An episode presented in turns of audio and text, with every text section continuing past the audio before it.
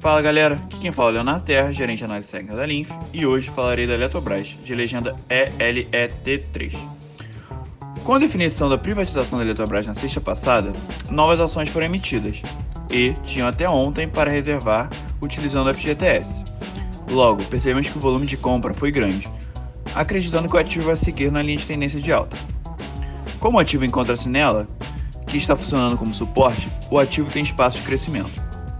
Além disso, podemos perceber que a última perna de alta corrigiu até o 0,5 da retração de Fibonacci e voltou a subir. Nesse momento, o ativo encontra-se no 0,5 de uma outra retração, portanto, é mais um indicador de subida.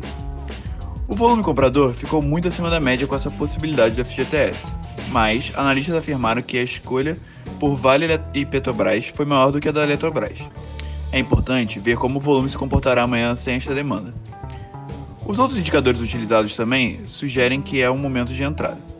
O RSI estocástico está na área de sobrevendido, área que geralmente o ativo tende a subir. Ainda tem o MACD, com o volume vendedor perdendo força e a linha de curto mudando sua inclinação para positivo.